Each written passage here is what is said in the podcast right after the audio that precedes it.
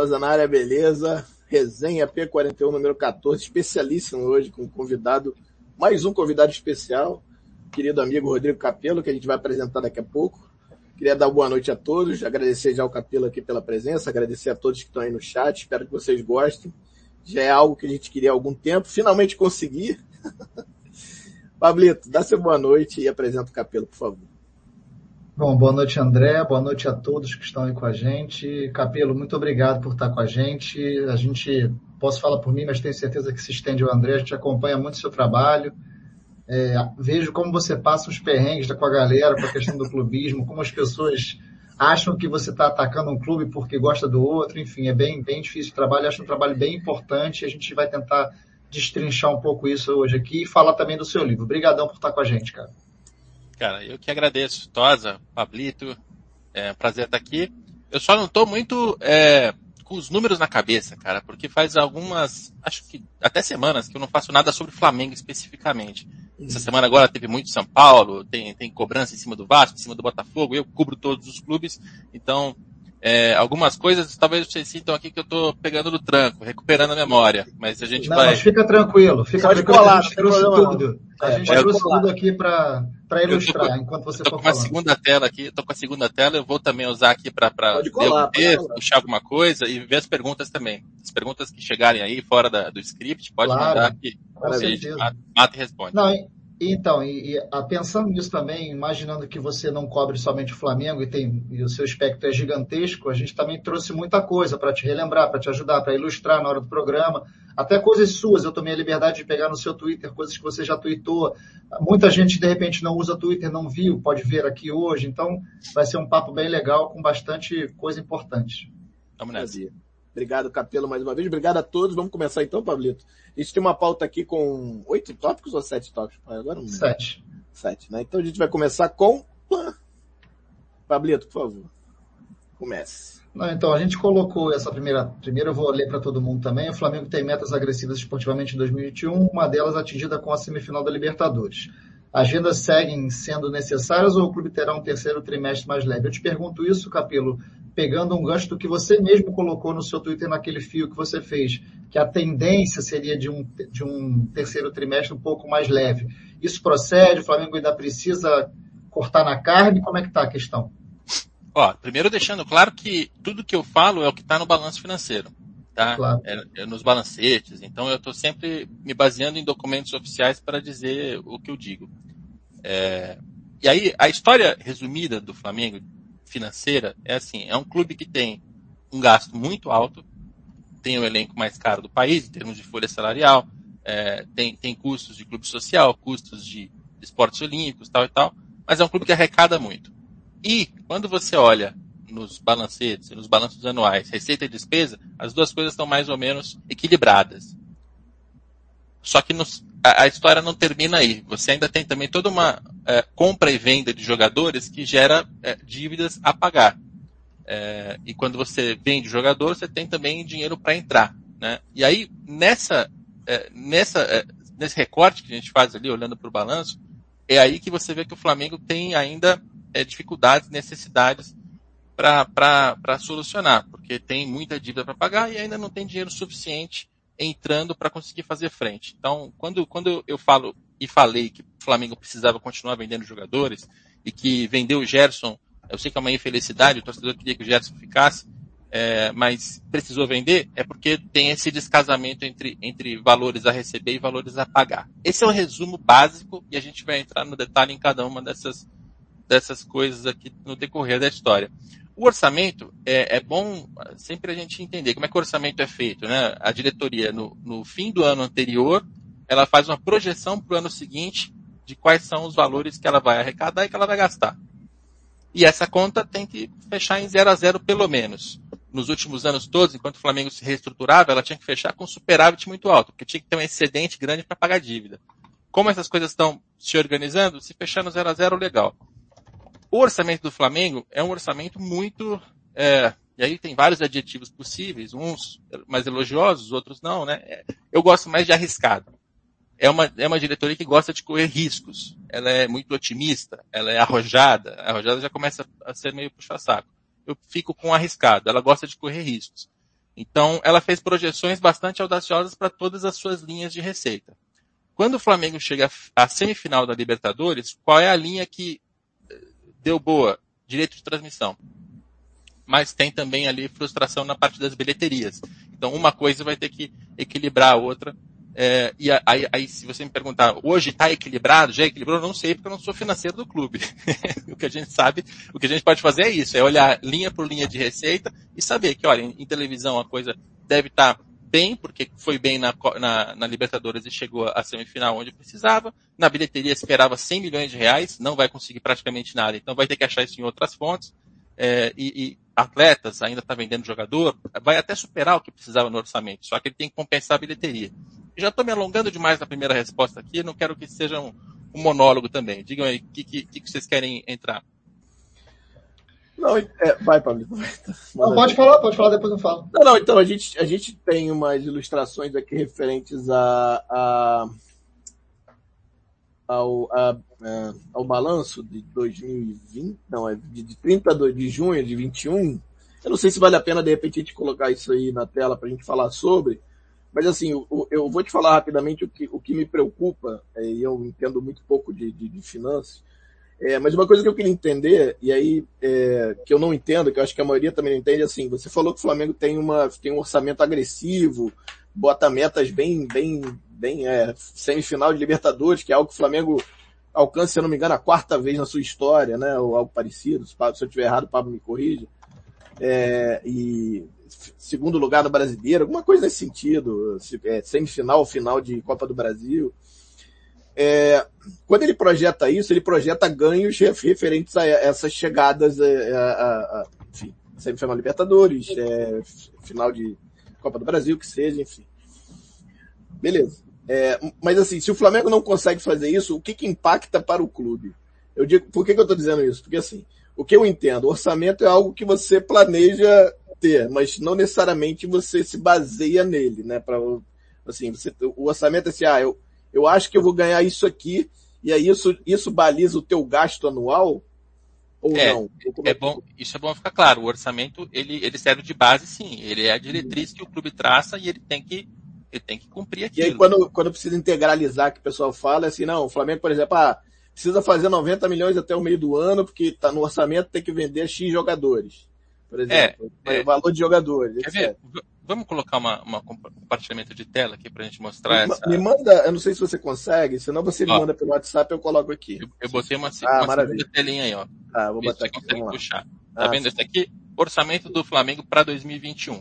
Tá? Ah, esse, legal. Docu esse documento foi aqui, ó, 15 de dezembro de 20, ou seja, foi feito antes, e isso aqui foi quando ele foi aprovado, porque na verdade ele foi feito em setembro do ano passado. Então, ele foi feito já há algum tempo, mas ele serve como diretriz para que o Flamengo faça a sua administração. Perfeito. Lógico, isso aqui não é, é, é, talhado em pedra. Você não, não precisa seguir 100% todos os valores, porque vai ter imprevistos, vai ter coisas que vão melhor do que você esperava e coisas que, são, que vão pior. Né? Então você tem a, a receita, aí você vai tirar deduções, que são alguns impostos, e a receita líquida. Beleza. Despesa, grande parte disso aqui é salário de jogador, é direito de imagem, é o custo do futebol.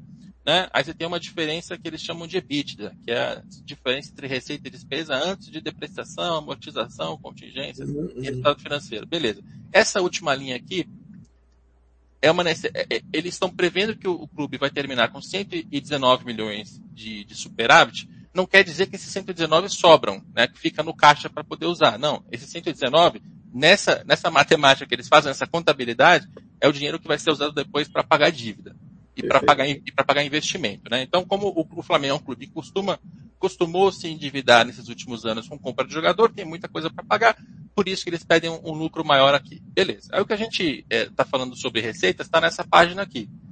Comparação do que foi realizado em 2020, nessa linha aqui, e o que eles previam para 2021. Essa comparação é boa porque a gente consegue notar essa agressividade do Flamengo na variação entre os valores. Né? Você percebe ali que quando você pega direito de transmissão fixo e mais a parte é, variável, que está condicionada à performance dentro de campo, o Flamengo está esperando muito mais do que no ano anterior. É, e isso, é, e no, no, futebol de hoje, na atual conjuntura, não é um contrato assinado com a Globo que garante esse valor. Não é mais assim que funciona. Depende de chegar longe na Copa do Brasil, chegar longe na, na, Libertadores. Então, quando o Flamengo espera chegar à final de Copa do Brasil e semifinal de Libertadores, acho que são essas as fases, é, é nessas duas linhas aqui, ó, de transmissão. Esse aqui está fixo, beleza? Essa é a parte variável que ele vai ter que cumprir. Patrocínios, repare aqui como tem é, 40 milhões a mais em cima aqui e tem mais um tanto em patrocínio incentivado aqui. Ou seja, o Flamengo pegou o, o desempenho da área comercial do ano passado, que já era ótimo, porque uhum. os clubes no Brasil não, não têm esses valores. Os únicos dois clubes que têm isso aqui são Flamengo e Palmeiras. Ninguém mais chega perto disso. O Corinthians chega um pouco perto, mas ainda assim está bem abaixo. E ele projeta ainda mais. Então, é, patrocínios que foram anunciados esse ano, e vocês vão saber dizer de cabeça melhor do que eu, hum. eles entram nessas duas linhas. Bilheteria, aqui está aquele grande problema. Pois é. Porque o Flamengo, em setembro, a diretoria achou que em 2021 a pandemia já teria é, reduzido, sido controlada a ponto de ter público em estádio. E não, e, e, e convenhamos, foi uma previsão, é, aí não, não, não chamo nem de otimista, ela foi, foi meio maluca louca, mesmo. É, louca. É. Foi, uma, foi, uma, foi uma previsão utópica, né, na verdade, não tinha a menor Todo mundo sabia que não voltaria em abril, cara, isso foi muito louco, cara. E aí eu não é. sei, e aí voltando aqui, já metendo até, peço desculpa, é, o que, que isso impacta efetivamente? Porque assim, é óbvio que isso aí vai ser zero, né? Ou quase zero, né? Que agora teve público agora, mas pelos gastos parece que vai ser quase zero a zero. Estão tentando prever na semifinal, provavelmente vai ser em Brasília de novo, um público um pouco maior. É... Isso impacta em que sentido? Assim, bom, você está esperando isso, você, é, você zera isso e como é que funciona? Cara, é, imagina na, na, na, sua vida pessoal aí, você tem o seu salário, a tua renda, e você faz uns freelas para complementar a sua renda. Aí no seu, no seu orçamento anual, quando começa o ano, você vai planejar o seu ano e você fala assim, pô, esse ano eu vou fazer freela pra caramba, eu vou ganhar uma promoção, eu vou ter um, um bônus, o, o, a participação de lucros e resultados vai ser excelente. e aí chega no meio do ano. Aí vou financiar um carro. Aí, isso, carro. aí, aí você compra o carro. É, e, e, você faz os seus gastos de acordo com isso. Então, pô, eu posso gastar em restaurante, eu tenho os meus gastos básicos aqui de água, luz, telefone, comida tal, mas eu vou também ter os meus luxos. Beleza, cara. No meio do ano, você é, perdeu o emprego, não é o caso do Flamengo, né? Porque a maior parte da receita tá, tá tranquila ainda. Mas aqueles bônus, aqueles frilas, aqueles, né? Aquele, aquele variável que você contava não entrou. Bom, o que, que você faz? Ou você acha dinheiro em outro lugar, né? Ou você acha em outra linha, ou você vai ter que se endividar, porque você não vai conseguir pagar suas despesas.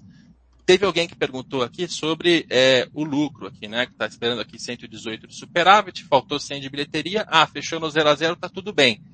Se o Flamengo fosse um clube que não tivesse comprado um monte de jogadores em 19 e 20, beleza. Até teoricamente estaria tranquilo. Mas o Flamengo tem muita, muito passivo a pagar. É, então, não é tão fácil assim. Tinha, tinha que gerar realmente um excedente. O que vai acontecer aqui na prática é o seguinte: 100 milhões não vão entrar, a transferência de jogador vai ter que superar aumentar. isso. Pelo menos mais 100, né? Por isso que o pessoal é falou de, de mais 90 milhões no meio do ano, que é, é mais isso. ou menos essa diferença, né? E quando você pega lá os valores do Gerson e das vendas que já foram feitas, você vai ver que esses 168 já foram superados. Pelo é. menos da última vez que eu vi, eu não lembro o número de cabeça, mas eu, esse Acho valor já tinha, já tinha sido superado. É, só que, como, como esse aqui falhou, você tem que achar de algum lugar. É, pois é. Exato. Aí, aí, vamos dizer o seguinte, fez mais dinheiro aqui, mas não foi suficiente para para cumprir o orçamento do jeito que ele foi feito. Teve mais um probleminha no patrocínio que não bateu, pá, o sócio torcedor deu um pouquinho a menos, não sei o que pode acontecer, né? de, de, novo, Sim, não sou financeiro do Flamengo. Não, não beleza, tá ótimo. Faltou, não deu esse superávit, o Flamengo ainda tem a opção de se endividar. Pedir que é pegar empréstimo no banco.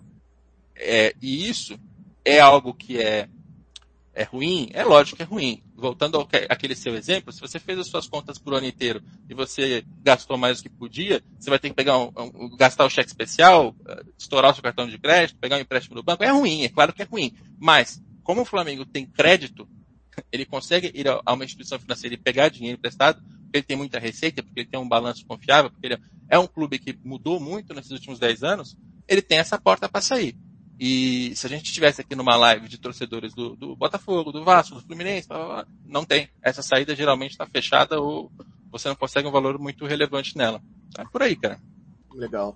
É, e, bom, aí no caso, você estava falando em relação ao empréstimo, pelo, pelo crédito, as coisas todas que o Flamengo tem durante esse tempo, ele consegue uma taxa mais baixa e, e aí, enfim, aí dói menos, né, no final das contas, né? Em tese, sim. Mas é. aí, assim, também como é um momento de pandemia, as pessoas sabem que, que né, todo mundo sabe das dificuldades. Sim. Quais são as taxas que estão sendo praticadas hoje, aí eu já não tenho conhecimento suficiente é. para dizer. É, aproveitando, a gente tem uma, a gente tem uma, uma pauta, mas aproveitando isso que você falou, né, a questão de endividamento, eu tenho uma dúvida, porque assim, eu sei que o Flamengo está no Profut, eu acho que ainda está no Profut, e a dívida do Flamengo estava equalizada, né? Quer dizer, assim, a gente estava, pagava X por mês, ela estava equalizada, e, e, quando o Bandeira saiu, daí ela, teve um aumento, principalmente por conta de compra de jogadores, né? Foi bem agressivo, né? O, a gestão do Landim foi bem agressiva, principalmente em 2019, comprou bastante, botou bastante é, grana para compra desse, de jogadores.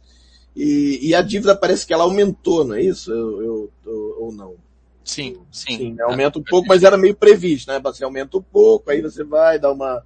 Tem uma aí, eu, aí eu não sei, que a pandemia deu uma quebrada, né? Meio que deu uma quebrada. Né? É, o Flamengo, como todos os outros clubes do Brasil e do mundo, ele teve frustrações em relação a receitas, né? É, principalmente na parte de bilheteria. Então, volto ao texto que, que, publiquei com base nas finanças de 2020. Não é o número mais atual, mas tem aqui é, um, uma, base, uma base comparável. É, Para quem nunca, nunca entrou, nunca viu, não sabe o que é. A linha cinza, endividamento. É tudo aquilo que o Flamengo tinha a pagar no último dia de cada ano. Então, em 31 de dezembro de 16, ele tinha 472 milhões para pagar. Beleza. Faturamento é tudo que ele arrecadou no decorrer da temporada. Por que, que a gente faz essa comparação? Porque, de novo, fazendo a comparação com a, com a vida pessoal. Se você tem um salário de 10 mil reais, mas o Pablito tem um salário de 30 mil reais, e os dois estão devendo 50 mil, quem tem a maior, mais facilidade para pagar essa dívida de 50 mil? Pablito, porque ele tem um salário maior. Então é por isso que a gente busca essa comparação. É só para ter uma, uma noção, e, e, também é por isso que eu evito o ranking, cara. Ah, lista de maiores dívidas do é, futebol é brasileiro. É, não, não diz nada, porque a lista, se você não comparar com alguma coisa para entender, não serve para nada, só serve para caçar clique. Então tá aqui. É, e aí o Flamengo, você vê, o faturamento é, caiu, você tem duas coisas. Uma, você tem receitas que não entraram, principalmente com bilheteria. E dois, você tem receitas de transmissão que não entraram no balanço de 20 e ficaram para o de 21, porque o Campeonato Brasileiro foi esticado até Passou. 2021. Então, não é que é, deixou de arrecadar aqui é, mais de 200 milhões, assim, não. Teve um impacto sim, mas também tem uma outra parte que entraria, mas não entrou por uma questão de qual balanço vai receber esse, esse valor. Então, não, não se assustem em relação a isso. E na dívida, cara, é, é aquilo. O Flamengo ele tem uma parte da dívida que é, é relevante ainda de Profut, que você citou. Isso, isso. Ela vai aparecer nesse gráfico aqui, ó. Esse fiscal são valores parcelados de impostos.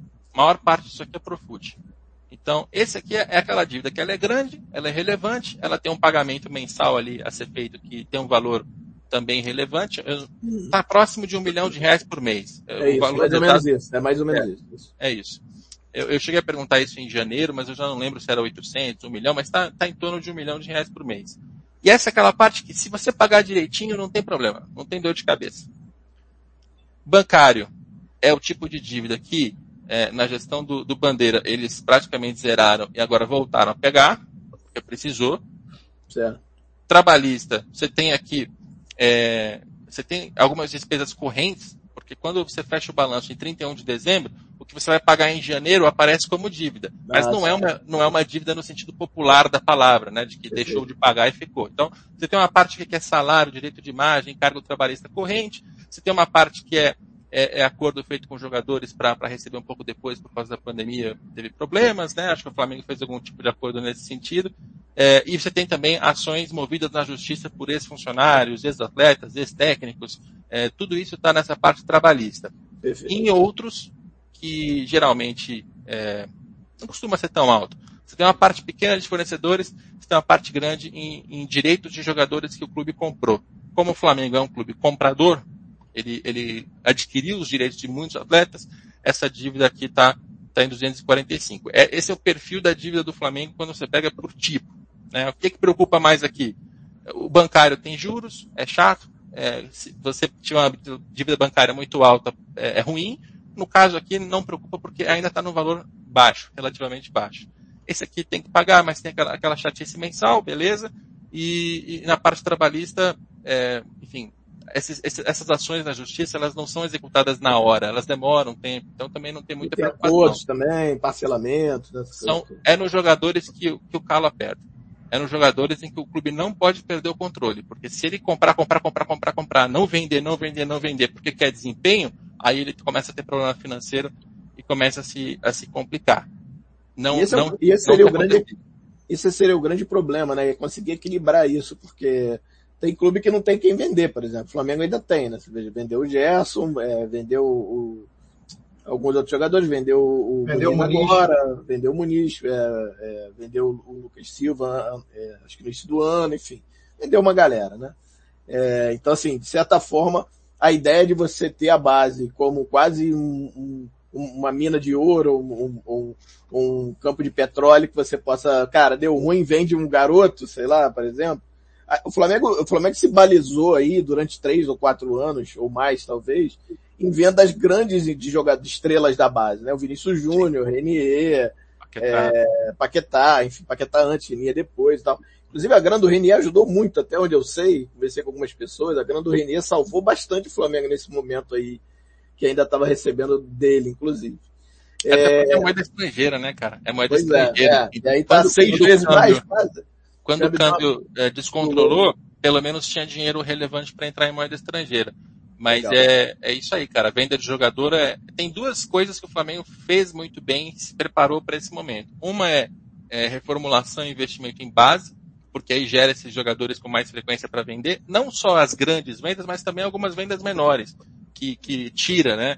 É, eu, eu, tenho o Matheus Sávio na cabeça só porque eu, eu coloquei ele no livro. Mas você tem, vocês vão lembrar de outros jogadores. Rodrigo Muniz, não é esse que está saindo Muniz, agora? Muniz ah, são 150 milhões de reais? Não, mas é um valor relevante que você vende dois, três desses e você completa. E, a, e, a, e, é um jogador, Capelo, que até outro dia estava com opção no Curitiba, totalmente relegado, e de repente o Rogério Senna trouxe, ele, e ele era a terceira opção, e foi uma venda bastante relevante. É, Exato. E a outra coisa é você montar um elenco com jogadores nessa faixa de 24, 25, 26 anos. Normalmente são mais caros. Você traz esse jogador, ele é mais caro para comprar, mas ele ainda tem um potencial de revenda. Sim, é, é. é, diferente de fazer um time de medalhões como fez o Cruzeiro lá do, do Itair Machado, que, né, que traz um monte de gente já com a idade avançada e não tem potencial de revenda. Aí na hora que o, o, o calo aperta, você precisa de dinheiro, você vende quem? Não tem quem vender. O Flamengo tinha o Gerson. Pois é. Capelo, eu vou começar. É, Tem várias perguntas mas... aí, né, cara? Manda é, então, pois é, é a, vou, gente, a gente. Fazer só, isso, André. André, só um segundinho. A gente tem uma pauta aqui, eu não sei se a gente segue a pauta ou se a gente segue desse. Eu acho que tá legal dessa forma.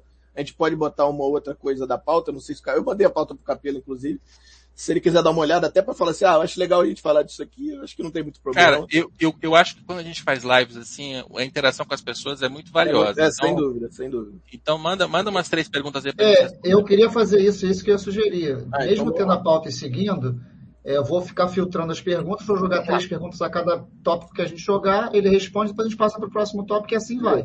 Tá bom, vamos nessa. É, eu botei essa primeira aqui do Carlos Daniel Nassif, do, do Branquinho, o apelido dele. Se você tem alguma informação disso, Capelo, se a tão sonhada e prometida liga vai sair, tem alguma informação sobre para quem ela não é vantagem? Cara, se ela vai sair é uma pergunta que, se eu desse uma, se eu desse uma resposta aqui convicta, eu estaria desinformando vocês. Porque ninguém é de um sabe. milhão de dólares, pergunta. É, adoraria saber. A gente está vendo um momento especial, né? Um momento diferente, porque você tem um, um vácuo de poder na CBF, e a CPF, é, geralmente, historicamente, é, é a, a, figura que se opõe a essa união dos clubes. Então, esse vácuo de poder é uma oportunidade. Você tem uma venda de direito de transmissão logo aqui, que vai ser muito importante, né? Direitos de 2025 em diante, mas que você já vai vender em 2022. Pode crer. Então, essa união aqui, todas essas histórias de lei do mandante, liga, tudo isso está, de certa forma, girando no entorno dessa negociação. Então, e tem os dirigentes que estão dizendo que se uniram, estão dizendo que se que estão se entendendo. Só que aí você vê as notícias, né? Ah, teve reunião. E o, o Berintani do, o Berintani do Bahia e o Petralha do Atlético se desentenderam. Um, um mandou o outro, sabe? Então, é. é, eu, eu, eu coloco aí no ponto de interrogação que é a coesão entre os dirigentes. Isso é o que sempre impediu a Liga. Não sei se, se isso vai permitir que aconteça. Legal. Ó, tem outra aí na tela, ó, do Miguel Vasques. Ó. Essas dívidas bancárias maiores nessa gestão não seriam por necessidade de fluxo de caixa e não de endividamento em si? É, Miguel, você um tem um empréstimo que, que, É, tem um pouco dos dois. Você tem um empréstimo que o clube pega aqui em fevereiro, mas ele já paga em novembro, você nem vai perceber isso quando você faz análise ano a ano. É, agora, você tem dívida bancária que é, realmente faltou o dinheiro. Precisava pagar ali, não tinha de onde tirar, a receita frustrou aqui, aqui, aqui, precisou de, de dívida bancária. É, não, não é algo, no ponto que ela está hoje, não é algo para se desesperar mas também não é algo para dizer, ah, não, o Mengão pode se endividar à vontade. Não, também não é assim que funciona. Legal. Vamos lá, Pablito. Mais alguma? Ah, o André Luiz dos Santos. Gostaria de saber se, é, se continuar o atual câmbio euro em relação ao real atrapalha o desejo desse grupo que entrou em 2013, depois fragmentou, de levar o Flamengo a ser o top 10 mundial. Ah, André, eu, eu acho que a meta do Flamengo tem que ser ganhar a Libertadores, ganhar o Brasileiro, ganhar a Copa do Brasil, entendeu? estar, por exemplo, aparecer num ranking de faturamento global para estar tá lá em 15 e 12, ah, seria um afago no ego, mas na prática não serve para nada. O que importa é dentro de campo, cara. E eu, é curioso porque as pessoas acham que eu, acham que eu, eu milito pelo outro lado, né? Eu sou torcedor de balanço. Eu não sou torcedor de balanço. O balanço é só um, um retrato de uma parte financeira que me interessa para entender quais são as chances de dar certo ou de dar errado. Eu, eu acho que você tem que mirar no que está acontecendo dentro de campo. Legal. É, Vamos deixa, lá, André. Eu, deixa eu botar o tópico 2 aqui, se, se, se, o Capelo me permite. É, meio sob boa administração, o Flamengo ainda tem muitas dívidas, ainda mais em tempos pandêmicos. Como o clube conseguiu sobreviver à crise que se instalou? Cara, dá para dizer isso? É, não dá, porque a pandemia, o que, que ela fez com os clubes? Ela, ela primeiro cortou o fluxo de dinheiro, né? É, Quando primeira... teve aquele momento de, de, suspensões de campeonatos, em que a, a, emissora não pagou na data que estava prevista, o patrocinador toma um susto. Trazou tudo, tudo né? Trazou tudo. A, ali é terrível porque corta o fluxo. E quando você está falando de um clube de futebol que não tem caixa, e os clubes geralmente não têm caixa, o Flamengo até costuma ter um pouco mais, mas mesmo assim não o suficiente para se bancar por um tempão. Como ele não tem caixa, não tem reserva financeira, você corta o fluxo, putz, aí você, é um desespero, porque né, aí você faz, de um lado você faz o lobby para voltar logo ao futebol, e do outro lado você vai fazer acordo com o jogador, você vai fazer acordo com o credor, você vai pedir mais paciência, um tempinho, vamos pagar depois, reduz despesa, manda embora tal. Você vai se acertando e quando isso falha, pega dinheiro emprestado. Então o Flamengo passou por isso, mas essa é uma primeira fase da pandemia. Né? Quando o campeonato volta, o fluxo volta a entrar, o dinheiro volta a entrar, aí é uma questão de ir se acertando. E eu acho que essa, essa pergunta a gente já, já respondeu boa parte dela no, no que a gente mostrou até aqui, né? Faltou bilheteria, tem que vender jogador, tem muita coisa para pagar. É, essa dinâmica que o Flamengo está equilibrando. Legal. Vamos lá, Bota a próxima, bota a próxima pergunta aí, quando as pessoas forem colocando. Essa é uma pergunta que eu estava para te fazer há muito tempo, porque traçando até um paralelo com o que a gente vê das outras administrações, a forma como o Flamengo lida esse é um processo que não custa lembrar, veio um processo desde 2013, não é de agora. Então, um desavisado que chega agora e acha que tudo aconteceu de, é, de 2018, 2019 para cá, não é assim que funciona, é um processo longo. O Flamengo passou por muitos perrengues, eu e o André passamos por isso, vimos de perto. Então, eu queria entender, assim, uma opinião tua de fora, de um cara que analisa outros clubes também, se, o que você acha que falta nesse modelo de, de administração no Flamengo? Cara, eu acho que o ponto não sei se eu digo ponto fraco, mas talvez o ponto questionável é a gestão do departamento de futebol. Porque vamos lembrar que um clube de futebol internamente ele tem lá seus departamentos. Então você tem a parte jurídica, a parte financeira, a parte do marketing, a parte da comunicação, a parte do futebol. É, do que eu, eu, eu me aprofundei muito no período entre 2013 e 2018, do que eu ouvi muito é que nas outras, nas outras áreas, né, jurídico, financeiro e tal, o Flamengo ele conseguiu trazer pessoas capacitadas de mercado. Essas pessoas mudaram os procedimentos, fizeram uma varredura do que precisava ser feito, estabeleceram metas, foram cumprindo, baixou dívida, refez um monte de acordo. As coisas funcionam muito bem nos outros departamentos, financeiro, jurídico, assim sucessivamente. O futebol é onde eu tenho é, a impressão de que as coisas acontecem assim, mais num, é, tentativa e erro, tentativa e erro, tentativa e erro, e quando acerta não sabe muito bem o que foi. Tá? É, então, eu até, eu, eu, eu, vou, eu vou mostrar pela primeira por vez. Favor, por favor, por favor, é, o, esse livro que eu escrevi, Excelente, é, ele tem um capítulo sobre o Flamengo, é o último capítulo, que é um, um capítulo mostrando a recuperação do clube, e ele, e ele vai nesse período, de 2013 a 2019, exatamente para que as pessoas consigam entender por que em 2019 ganhou tudo que ganhou. Foi, foi Jorge Jesus? Foi. Foram, foram os jogadores? Foi aquela, aquela administração do Landim? Foi. Mas foi também toda uma jornada que foi trilhada em cada um desses departamentos, em cada uma dessas áreas até chegar naquele momento. E é, eu, eu nem, eu parei é, antes de começar a temporada de 19. Então eu não, eu não cheguei a me aprofundar nela. É, um, é uma, uma tarefa para o próximo livro. Mas do que eu já perguntei para muita gente, assim, é, departamento de futebol, como é que funciona? Quais são os procedimentos? Né? Onde, cadê a parte científica? É onde eu sinto, assim, respostas mais vagas, respostas mais... É, Olha ele aí. Esse aí, cara. Futebol como ele é, recomendo mesmo. Muito bom, é, né? Então, eu, eu, quando você faz a pergunta para as pessoas envolvidas, para entender o que, por que deu certo, e você percebe que as respostas, assim, dá, dá uma gaguejada, usa muito adjetivo, não, não sabe explicar, porque quando você fala com o financeiro e com o jurídico, não, eles têm passo a passo. Ó, a gente chegou, estabeleceu, barril aqui, pá, pá, pá. O futebol é onde eu sinto que o Flamengo ele, ele, ele patina mais. E o que veio depois, eu acho até que, que indica isso também, né? Ah, as demissões de técnicos, é, todo esse troca-troca, não, vai, traz o Domenech, tira, traz o Ceni, tira, traz. Não sei, cara. Essa acho que é a parte do Flamengo em que, na hora que ele achar a melhor gestão, eu não estou falando de, de vice-presidente amador, isso é politicagem, estou falando do departamento para dentro. Quais são os procedimentos ali que fazem a coisa funcionar? É, é aí que eu acho que o Flamengo, quando acertar aí, aí voa e não, ninguém pega mais. Sai do empirismo oh. e entra no, no, efetivamente no sistêmico, né? Fala, Pablito. Oh, não, eu vou porque, assim, uma profusão de perguntas do, sobre o mesmo assunto. Eu vou botar, vou pegar uma ou outra aqui que falam sobre o mesmo tema para ver se para ver para o Capelo responder para a gente. Basicamente, todas falando sobre essa parceria, essa tentativa de parceria do Flamengo com o time de Portugal, né? Da, tem que explicar melhor essa questão também. Tem muita gente achando que o Flamengo ia entrar com dinheiro, na verdade é investimento de fora, parceria de quantos porcentagens o Flamengo entraria com a marca. Então, o Felipe Orofino falou aqui como funcionaria a questão contábil no caso da compra de um time europeu pelo Flamengo. Teria que estar detalhado o clube de fora como um ativo ou entra como item separado? Tá, deixa, deixa eu dar uns passos para trás para a gente entender melhor essa história.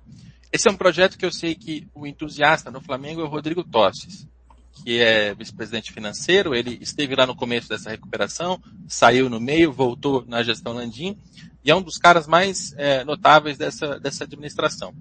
O Flamengo, ele quer ter uma, um clube fora do Brasil, que pode ser nos Estados Unidos, pode ser em Portugal, pode ser em outro país, e que sirva para gerar receita em moeda estrangeira, é, para receber jogadores, ter uma vitrine diferente para os jogadores, e para tentar engajar o torcedor de mais uma maneira. Essas são as três respostas que o Tostes me deu. Quando eu perguntei ele quais são os motivos para ter um clube fora, ele me dá essas três, essas três respostas. E, e, mas aí eu faço a minha interpretação. A compra e venda de jogador é onde está a maior vantagem em relação a, a, a, essa, a essa filial, né? que é uma tendência. Não é só o Flamengo que está querendo fazer isso. O Manchester City já está tem uma multinacional com vários clubes no mundo. A Red Bull tem uma, uma multinacional com vários clubes no mundo. Você tem vários é, grupos ali de, de, às vezes, fundos de investimento que só estão atrás de dinheiro, ou outros é, é, empresários de futebol mesmo. as multinacionais são tendência. E o Flamengo ele tem a intenção de estrear isso. qual, qual é a ideia? O, o Flamengo poderia fazer isso com recursos próprios? Poderia, só que a gente teria que pegar todo esse orçamento que a gente mostrou aqui e separar uma despesa grande ali para para gastar com isso. E essa não é a intenção da administração do Flamengo. O que eles querem é trazer um parceiro que entre com o dinheiro, um investidor, e eles vão fazer a administração é, do, da operação e prestar a marca. A marca do Flamengo vale muito, né? Uhum. É, o que, em tese, faz sentido para os dois lados, porque para o investidor que está lá com, com euros, com dólares, que não acha investimentos normais que tenham um bom rendimento, puxa, e se comprar um clube em Portugal, lá na terceira, quarta divisão, subir para a segunda, talvez primeira, aumenta a receita, dá para ganhar dinheiro com isso. Muita gente tenta, tenta fazer isso. E para o Flamengo tem essas justificativas. É, e aí, cara, imagina, se o Flamengo tem um clube em Portugal, e Portugal já serve como ponte é, de, de, compra e venda de jogadores, o fluxo é, Brasil-Europa, geralmente tem muitos clubes que passam, muitos jogadores passam por, por, Portugal, faz todo sentido, tá? Essa é a introdução que eu faço que eu faço sobre o assunto. Agora, em que pé tá? Já fechou com o, o Tondela? Não fechou. Não fechou. O Tondela foi um clube que o Flamengo visitou. Ele visitou, conheceu as instalações, conversou, mas não tem nada fechado. Isso foi o que eu ouvi, né? Como essa notícia veio à tona, eu fui perguntar de novo para saber que tava, essa foi a resposta que eu recebi. É, e aí a pergunta era muito específica em relação a onde vai entrar em termos de ativo, de dívida. Isso. Cara, é, pô, eu, eu, não sou contador, eu posso decepcionar o, o rapaz, eu posso relaxa, relaxa. perguntou. Mas em tese, assim, você vai ter uma, uma, uma associação na qual o Flamengo vai ter, vai ser dono de uma parte dela. Né? Vai, vai ter uma empresa na qual o Flamengo vai ser dono de uma parte dela. E essa empresa vai ter o seu, o seu balanço, o seu caixa, o seu CNPJ, a sua, a sua organização toda. O Flamengo vai ser um sócio com mais alguém. Então, sei lá, 50% do Flamengo, 50% investidor, 51, 49, sei lá.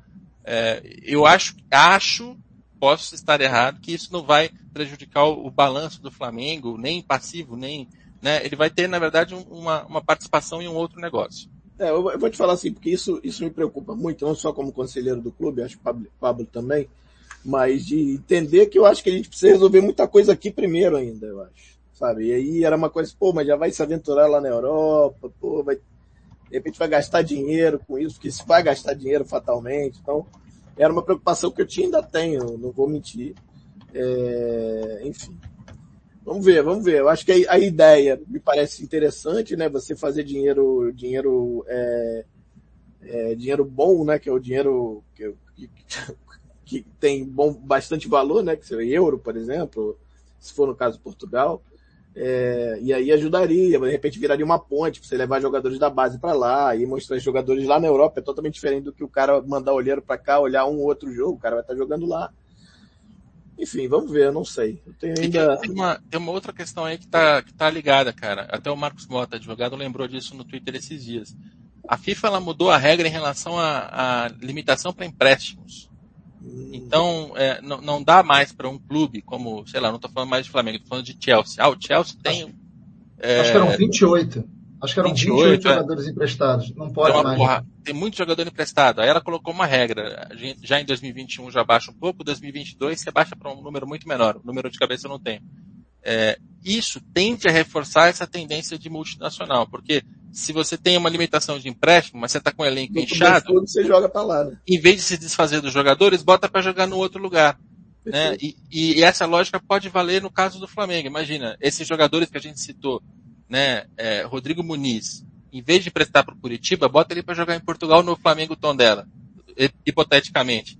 Você vai, você vai colocar ele numa outra vitrine, vai jogar um outro campeonato, já vai se adaptando à cultura da Europa, em termos de Exatamente. língua, de clima, de cultura, de pessoas. Né? Facilita bastante. Você facilita a entrada. Então, assim, teoricamente é isso, mas eu, eu compartilho o ceticismo de vocês, até porque se eu, eu sou cético é. por natureza. É, eu, quero, eu quero esperar acontecer para aí virar e falar assim, puxa, bo, boa ideia, deu certo. Enquanto isso, é só um projeto legal. É, Deixa eu botar o último aqui, André. Ah, bota aí. Não, pode falar, botar... pode falar. Não, não, é só botar o, botar o top, mas bota a última pergunta e a gente bota o é top. É a última para a gente puxar para o outro. Isso. Isso aqui, ó, do Thales Maciel. Capelo, você tem alguma informação de como funciona a parceria com o BRB? Até hoje eu não entendo como o Flamengo ganharia além do valor fixo. Não tenho, Thales. Ninguém tem, ninguém tem mais. Se souber, me fala, porque eu acho que. Então foi uma ótima pergunta.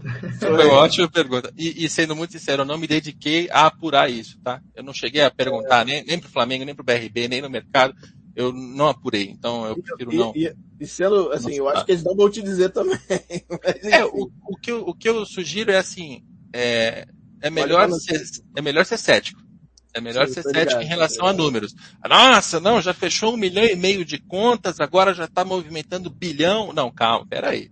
Entendi. Seja cético, sejam céticos, espera sair o balanço ali com o valor do Só para deixar claro para o pessoal, tem muitas perguntas aqui que entram em vários tópicos que a gente tem na pauta. Por isso que eu não fiz agora para o Capelo, senão daqui a pouco quando cair na, na, na pauta, aí eu volto, revisito aqui e jogo para vocês.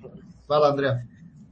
Vamos lá, Capelo. Balancete do Flamengo. Referência atual ou ainda precisa, referência atual ainda precisa de ajuste e mais transparência. Acho que deixa, sempre deixa precisa. eu só Deixa eu só falar uma coisa. Por que, que eu fiz essa pergunta te instigando? Porque eu vi que você fez um elogio. Logo quando você botou, falando sobre balancete, você falou, pô, é muito importante ter essa transparência, com rico em detalhes e tal. E aí eu quis te, te, te cutucar no bom sentido nesse ponto para entender se os outros clubes é, são menos, não é nem eu não quero atacar ninguém, mas se eles trazem menos detalhes, se o Flamengo realmente evoluiu nessa questão, se isso já sempre foi assim, ou se realmente agora está como referência mesmo de balanço? É uma referência, é uma referência já há alguns anos, e são é, pouquíssimas as reclamações, eu não sei se eu tenho esse direito sendo jornalista, mas são pouquíssimos os pontos a destacar é, em relação a, a, balancete. Eu vou abrir aqui um para vocês verem a, a, treta que é o, o, trabalho que eu faço. Lembrando, eu já, já vou até compartilhar minha tela aqui dentro da, da transmissão.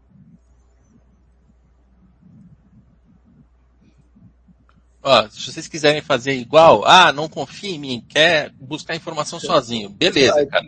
Site do Flamengo. Transparência. É. Aí você vai ter aqui a é, futebol, ficava aqui, não tá mais. Cadê? Clube, transparência. transparência. Aí você tem as demonstrações financeiras anuais. Isso é fundamental. Ano a ano. É, é, é deixa eu aproveitar, aproveitar a aqui, Rodrigo. É. Só tem outros clubes que, que tem esse mesmo proceder do Flamengo, de botar no tem. site? Tem, eu sei, que, eu sei que o flamenguista gosta de ser é, não, o primeiro em tudo. Gosta de ser o primeiro em tudo, mas assim, para dar um exemplo aqui muito bom. Ah, Bahia, Bahia. A transparência do Bahia é muito boa. Tem balanço, balancete, tem é, várias questões do orçamento, ano a ano, a comparação. O Bahia é isso, é mas isso bom. é de pouco tempo para cá, né? Não é, não é algo que, que ah, tem bastante Bahia, tempo, né? O Bahia até tem mais tempo, cara. Ó, você pega aqui 2014. 2014 é, não, o Bahia é uma. O Bahia é, é uma história muito, muito interessante. Teve uma intervenção judicial, tiraram caras que estavam lá há muito tempo, democratizou, tem muito mais transparência. O Bahia, e, e ó, sabe onde dá para entender? Aqui. É, olha aí. Tem, olha tem, um, tem um capítulo do Bahia também. Olha, mas, legal. mas voltando ao Flamengo, é, enfim, as coisas estão aqui. Aí vocês querem saber sobre balancete, é, detalhamento. 2021, primeiro trimestre, eles soltaram o segundo trimestre, mas está fora da ordem, tá aqui em cima. Beleza, baixou. Abriu o PDF. Eu não tenho, assim, uma coisa a destacar no Flamengo é que a estrutura do balancete é a mesma estrutura do balanço, inclusive em relação a notas explicativas. Isso aqui é uma maravilha, cara. Porque valeu, valeu. O, que, que, os, o que, que os outros clubes fazem? Eles soltam só essa página aqui, ó. Ativo e passivo, receita, beleza, acabou. Sem explicar nada, né? Ele bota lá Sem os explicar. nomezinhos, você se vira aí. É. Aí o que, que você faz? Aí você tem que ver isso aqui, fazer contato financeiro, deduzir, pá, pá, pá, pá. Não é, não é o melhor, não é o mais fácil, né? O Flamengo não. O Flamengo ele coloca as notas explicativas, o que é ótimo aqui. A única coisa que eu tenho é, problema com o Flamengo é em relação à folha salarial do futebol, que é um indicador que é muito importante porque é aquele que está mais próximo da, da, do resultado dentro de campo. Né? Ah, você tem receita, você tem dívida, você tem. Tudo isso é muito importante, mas qual é aquele número que tem mais relação com a chance de ganhar ou de perder? Folha salarial. E aí eu busco isso em todos os clubes. Aqui está dentro de custos, beleza. Aí quando você vai na nota 18, ó, é assim que funciona. Aqui tem uma nota, vai atrás da nota número 18. Custo das atividades. Salários, encargos e benefícios, 140 milhões em seis meses. Direito de imagem, 42 milhões em seis meses. Esses são os dois números que você, você pinça aqui para pegar a folha. Beleza. Qual o problema que o Flamengo me dá? Esse número aqui é de tudo é do futebol, é do social, é do. É, ele, não, ele não separa. Né? Olímpico, ele bota ele todo separa. mundo. Exato. E aí, antigamente, o Flamengo colocava aqui embaixo uma, uma página que detalhava isso. Ó, tá vendo? Faz uma separação aqui de receita, custo tal, por futebol, esporte olímpico, clube social, outros, que é a parte administrativa. Só que não tem. É, é, esse detalhamento piorou nos últimos anos, não era assim. Entendi. De 2013 a 2018, a 2018, é, foi esse o ano. Eles, eles detalhavam isso aqui direitinho. Eles mostravam, poxa, só a folha do futebol, só a folha dos Olímpicos, tal. Então, é o único ponto em que eu tenho problema. De resto, cara, é, é, é referência em tudo. Você vê, é, venda de jogador, quais foram as principais vendas, o valor em dólar, o valor em real. É, outra coisa que, que o Flamengo faz que os outros não fazem, é, aqui, dívida por jogador que você comprou. Qual é o jogador? Vai pagar para quem? Qual é o custo da luva e da comissão? Qual é o valor aqui a repassar? Cara, essa transparência aqui, isso aqui só o Flamengo faz. Maneiro. Só o Flamengo faz. E isso aqui é um ponto que, se os outros clubes adotassem, ficaria muito melhor, inclusive para fazer matéria investigativa, porque é, esse mundo dos, dos, empresários, intermediários, comissões para lá e para cá, cara, é aí que o dinheiro é, vai embora. É, Entender isso aqui é fundamental. Isso, isso também mostra, dá credibilidade, por exemplo, para o banco liberar com um empréstimo com menos juros, né? Quer dizer, ele vai falar, ó, oh, os caras estão mostrando tudo aqui, pô, o balancete tá, pô, tá legal. Exato. E ser auditado por uma Big Four também, também ajuda, né, no caso. É, o balancete ele não tem auditoria, tá? Ah, tá. Aqui, ó. Não ah, auditada. Ah, não auditada, pois é.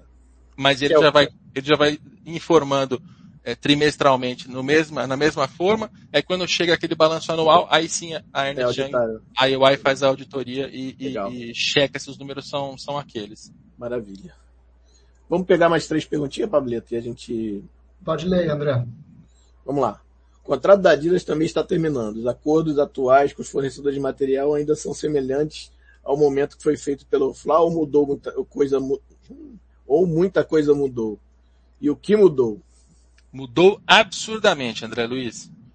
O, o mercado de material esportivo até a Copa de 2014 era um, depois da Copa de 2014 era outro. Os valores despencaram, o, os modelos de contratos mudaram, porque o Flamengo tem um contrato com a Adidas que é assim, ele tem uma parte que é um patrocínio fixo, ele tem uma parte que é uma é, é, royalty sobre venda com o mínimo garantido, ou seja, se, se vender nada, ele vai receber aquele mínimo, se ele vender muito bem, ele recebe um pouco a mais. Ele tem uma verba de marketing para fazer propaganda, é, promoção, etc. Ele tem peças da Adidas para usar dentro de campo, né? E, e, as luvas ele recebeu lá atrás. Tinha luvas. E as luvas foram muito importantes para o Flamengo na reestruturação Sim. financeira que o clube começou a fazer. Esse modelo não existe mais. Hoje, as, as, fornecedoras elas vão fechar com os clubes e elas falam assim, olha, não tem mínimo garantido, não tem patrocínio, o que tem é royalty mais alto. Eu te pago aqui 25, 26% em royalties sobre as vendas. Beleza? então os valores des, despencaram. É, Flamengo e Corinthians têm dois contratos anteriores que eram muito longos e esses dois estão melhor calçados, para desespero das fornecedoras.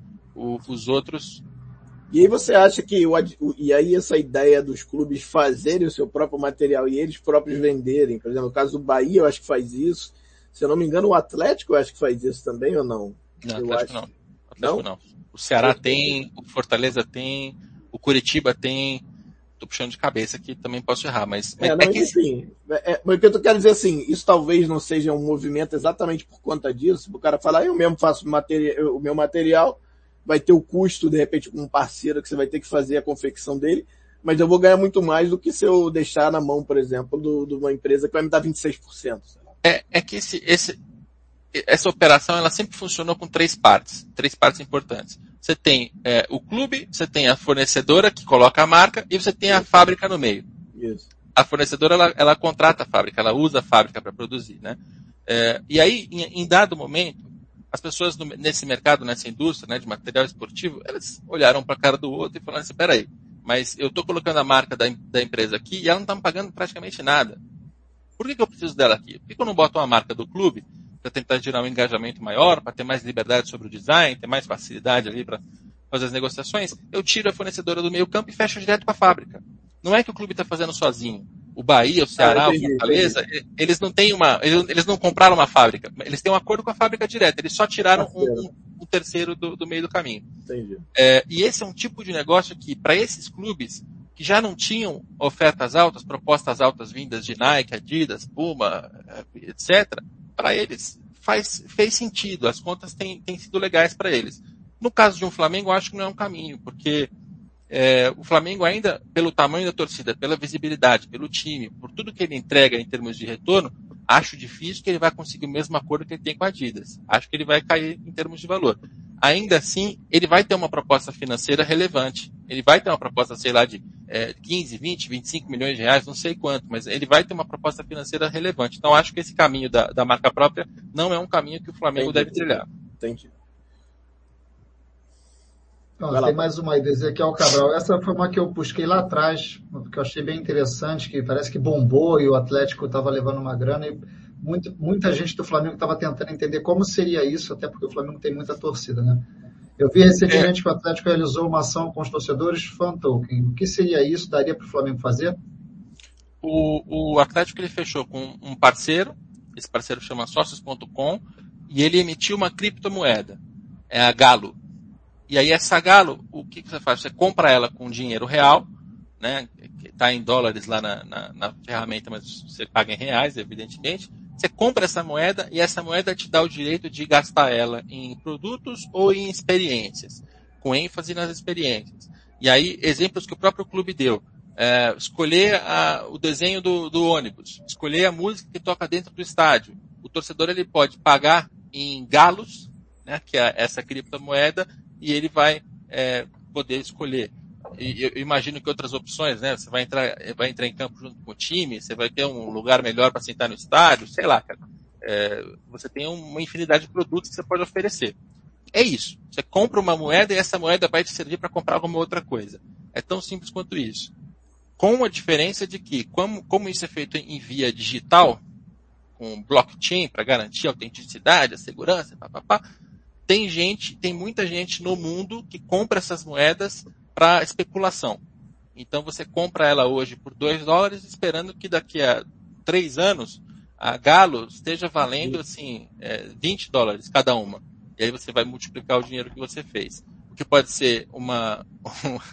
sabe aquelas notícias assim? Ah, se você tivesse comprado bitcoins em 2013, é, tá em 2013, hoje você teria um zilhão de reais. É, é, tá é tem, tem muita coisa de 2013 também que se você tivesse feito, você teria perdido tudo. A gente não sabe se, se criptomoedas, criptoativos, quais deles, quais deles vão dar bons investimentos para especulação e quais não. Legal. É, vamos seguir para a próxima, André? Seguir, é, vamos seguir. É, bom, deixa eu ver aqui. Essa eu acho que é a pergunta que todo mundo estava esperando, bombou lá em cima e vai dar trabalho aí pro, pro Capelo, que é uma coisa que todo mundo fala dos mecenas, do dinheiro colocado, do Flamengo bem administrado. E aí, Capelo? Cara, a vantagem do Flamengo é que ele opera com as próprias pernas, né? Ele usa o próprio dinheiro. E eu acho que essa é a parte que para adversários é mais desesperadora. E isso, para mim, ficou muito claro quando você compara com, com momentos anteriores do futebol brasileiro, sabe? É, tipo, virada dos anos 2000, o Flamengo vai atrás de jogadores, tinha parceria com a ISL, então o dinheiro Nossa. vinha de fora. O dinheiro vinha de fora. Ah, quebrou a ISL, desandou, pá, pá, aí o Flamengo está complicado.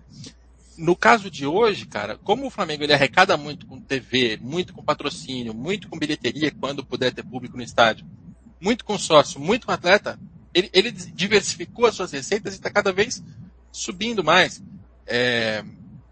Então, ele, quando ele compra o jogador, todos esses números que a gente está mostrando aqui são receitas do Flamengo. Não é que ele depende de um empresário que torce para o clube para emprestar dinheiro, ou para doar, ou para ajudar. Não é que ele depende de um patrocinador da pessoa que quer ser presidente, entendeu? É, ele está operando com as próprias pernas. Então essa, essa eu acho que é a maior vantagem. Agora, e eu, e eu falo com toda tranquilidade, porque não, eu não, não, ligo muito para irrinha de torcedor. Tem coisas que tem que reconhecer também, né? O fato do Flamengo ter uma torcida enorme sempre deixou o Flamengo muito à frente em direito de transmissão. Tanto no Clube dos 13, quanto na fase seguinte em negociações com a Globo, quanto no modelo atual em que ele tem um contrato de pay-per-view que é ridiculamente melhor do que os outros contratos todos. Tem um mínimo garantido ali que é muito maior do que todos os outros. Aí você vai falar, ah, mas é, é, é justo que seja assim porque ele entrega audiência, ele entrega resultado. Sim, ele entrega audiência, entrega resultado, mas qual é o justo? É, é ser 4 para 1, é ser 3 para 1, é ser 2 para 1? É, você tem também um desequilíbrio em receitas no futebol brasileiro que propicia esse, essa liderança do Flamengo. E a gente tem que discutir um pouco isso. É, então, acho que consegui desagradar bastante gente aqui agora. Não, não, mais ou menos. Não, acho que não. Mais ou menos. Acho que não, acho que não. Acho que mais não. Mas é, é pois é, mas assim, e, e, aí a gente olha, por exemplo, o caso do, do Atlético, né, que é que tá aí, montou um super time aí também e vai brigar com a gente fatalmente pelos títulos esse ano. É, eu não quero falar do Galo, obviamente que não, mas a gente pode usar ele como um exemplo. É, o que aconteceu mais ou menos com o Fluminense, né? O Fluminense tinha um mecenato, né, de certa forma, que era o Celso Bar. E aí quando ele tira, ele sai de jogo, o clube faz assim, senta, porque não tinha lastro, né? É, é, a preocupação que se tem hoje, eu acho, e aí que as pessoas têm é, o Galo tá com uma dívida absurda, mas tem um cara injetando dinheiro lá. Como é que fica isso? Isso é um doping, não deixa de ser, né? É, quer dizer, enfim, é. Palmeiras teve também de certa forma, né? Um, um período de um ano, dois anos, talvez. É, não tem muito o que fazer, né? Quer dizer. É... é, são, olha, são histórias diferentes, cada uma dessas. Você tem razão na comparação, mas são histórias diferentes. Quando a gente olha para o Fluminense da Unimed, você tinha um presidente de uma empresa que faz um patrocínio por valores acima de mercado e mais do que patrocínio, ele paga salário do jogador por fora, ele paga imagem do jogador por fora, ele paga até comissão técnica por fora, porque o clube estava tão endividado e quebrado ali que o dinheiro nem passava pelo Fluminense, ele já ia direto para os jogadores e para a comissão. A fragilidade disso é que o Celso Barros, embora seja uma pessoa de, de, de bem resolvida né, financeiramente, vive bem, não acho, estou aqui deduzindo, não é riquíssimo a ponto de ter bilhões no banco. Ele tem um patrimônio de bilhões, ele não é o Rubens Menin. Então, quando, quando ele perdeu força na Unimed, saiu, a Unimed acabou com o patrocínio, desandou. Né? Quando a gente fala do Palmeiras, primeiro tem o Paulo Nobre que chega. O Paulo Nobre é um homem muito rico, mais rico do que o, do que o Celso Barros, menos rico do que a Leila Pereira e o Rubens Menin. Ele empresta 150 milhões do bolso porque ele é o presidente, ele é apaixonado, ele é solteiro, ele não tem filho, ele tem é, é jovem e tal, ele assume a presidência, chega lá e Palmeiras está quebrado, está com as receitas antecipadas, não tem dinheiro para entrar, não tem como pagar. Aí ele vai ao banco, a taxa de juros é, é ridícula, é muito alta, e ele tem dinheiro. O que, que ele faz? Ele começa a injetar dinheiro aqui para arrumar o clube. Mas com a diferença de que, enquanto ele colocou dinheiro, ele profissionalizou o clube. Ele trouxe profissionais bons para o financeiro, para o jurídico, pro, depois para o futebol, bateu cabeça no futebol, mas acabou encontrando ali uma fórmula que funcionou. Então, o Paulo Nobre ele estruturou o clube, emprestou dinheiro, pegou o dinheiro de volta, o que é importante de lembrar, né? É um mecenato porque ele empresta um dinheiro a juro baixo, ele está ajudando o clube ali de uma maneira que outros clubes não têm à disposição. Mas ele pegou o dinheiro de volta, ele já recebeu tudo. Recebeu. Palmeiras, ele não deve nada Palmeiras, eh, o Palmeiras não deve nada ao Paulo Nobre, né? Então é um caso interessante de, de um presidente mecenas, sim. Que, ajudou e. Mas que ajudou. Né? Que, que Palmeiras ajudou. saiu maior. Sim. O Fluminense saiu menor do que, do que o, o Celso Barros pegou, né? Claro, ele não foi presidente, né? Mas o, o Palmeiras ele saiu maior. Então veja como o mecenato ele pode dar, pode dar legal e pode dar muito ruim. O Atlético Mineiro é um caso ainda mais diferente porque é um clube que tem ele tem banqueiros participando da administração assim desde a virada dos anos 2000. Isso é comum no Atlético Mineiro. Só que, recentemente, na administração do Sério Sete Câmara, você tem vários caras ali que se juntam para botar grana ao mesmo tempo. Rubens Menin, Rafael Menin, Ricardo Guimarães e, e Renato Salvador. Renato Salvador é dono de um, de um hospital, uh, o nome do hospital não lembro. É Opus Dei? Não é Opus Dei. É, é alguma coisa nesse, nesse sentido. Você tem o, o Ricardo Guimarães, dono do BMG, com muita participação no futebol, e você tem principalmente o Rubens e o Rafael Menin, né? É, eles são donos da MRV, a construtora, eles são donos do Banco Inter, eles são donos da CNN, é eles são donos é da Rádio Tatiaia. É, então, é, é, diferente porque não é o Celso Barros, não é o Paulo Nobre, não é um, não é um presidente. Né? É um cara com muito dinheiro, entendeu? É, é um patrimônio muito maior e que, e que comprou a ideia de eu vou, eu vou entrar no Atlético para fazer o Atlético maior. Diferenças. O, o Atlético ele diz que está se estruturando, que está melhorando sua administração, mas ele não fez como o Palmeiras e o Flamengo de primeiro se estruturar para depois entrar no risco. Não, ele está fazendo as duas coisas ao mesmo tempo. Ele está entrando no risco com o dinheiro dos mecenas e está fazendo a reestruturação que ele diz que, que vai funcionar. Eu sempre espero acontecer. Então, é, é, o Atlético ele entrou num all-in, assim. Ele quer participar do jogo, conta todo mundo, tem dinheiro, se endividou pra caramba, não tem receita para isso ainda. Tem uma folha que não se paga, quer dizer, ele está muito no risco, está muito no risco.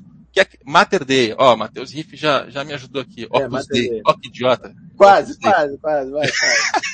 quase. Obrigado, obrigado, Matheus. É, mas essas, é, você vê, são em tese, você vai comparando um com o outro como se fosse a mesma coisa, mas não é, porque cada clube tem a sua particularidade e as pessoas envolvidas têm, têm tamanhos e ambições diferentes, cara. Eu, eu, eu me divirto muito com essa parte aqui. Desculpa se eu estiquei aí falando de, falando de Nada, adversários. Que isso. Não, e, é, é, na verdade o, o, tópico foi esse justamente para a gente fazer esse, esse é. comparativo mesmo.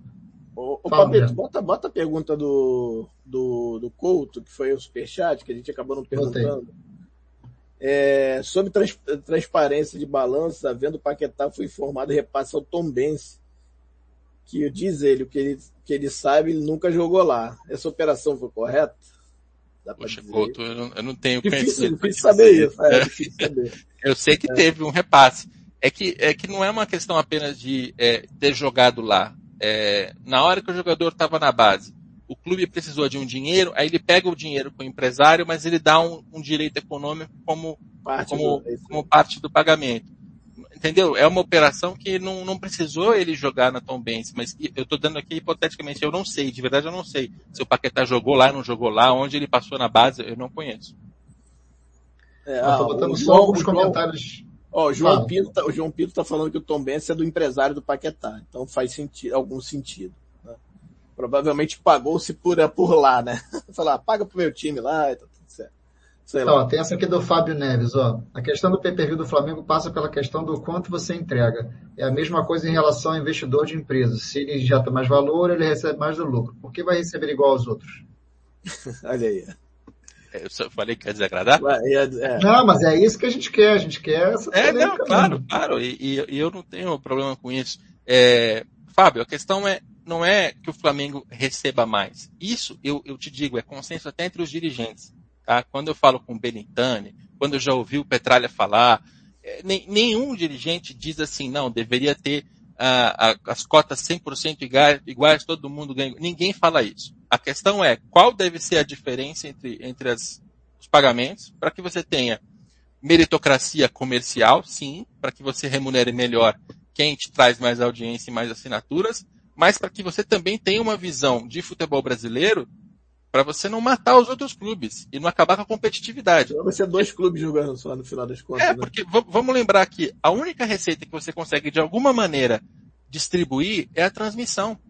A gente não está na NBA, a gente não está na NFL, em que os clubes estão todos numa liga que distribuem tudo, até os jogadores que vêm da, da base, né, que vêm das universidades, tem draft. Não é esse o formato. Você, o Flamengo não vai fechar um patrocínio e dar dinheiro para o Palmeiras. O Flamengo não vai vender o ingresso para o Maracanã e entregar uma parte para a Chapecoense. Certo. Entendeu? Então, a única receita que dá para distribuir de um jeito inteligente é o direito de transmissão.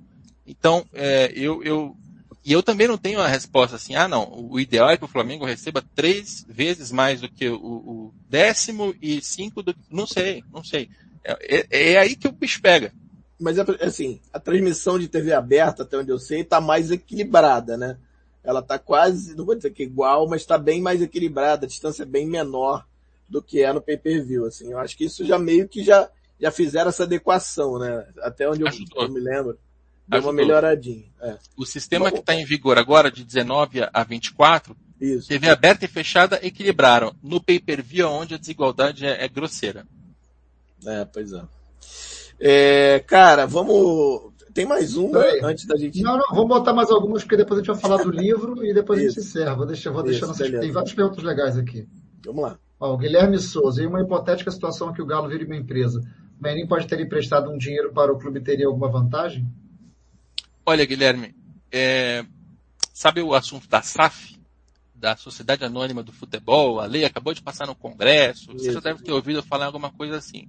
Na SAF, ela, ela é só uma, uma legislação que bota algumas regras para, olha, você vai abrir uma empresa, não é uma SA comum, vai ser uma SAF, uma Sociedade Anônima do Futebol, ela vai ter algumas mecânicas diferentes. Uma das coisas que eles colocaram ali é que o credor, ele pode converter a dívida dele em controle sobre a empresa.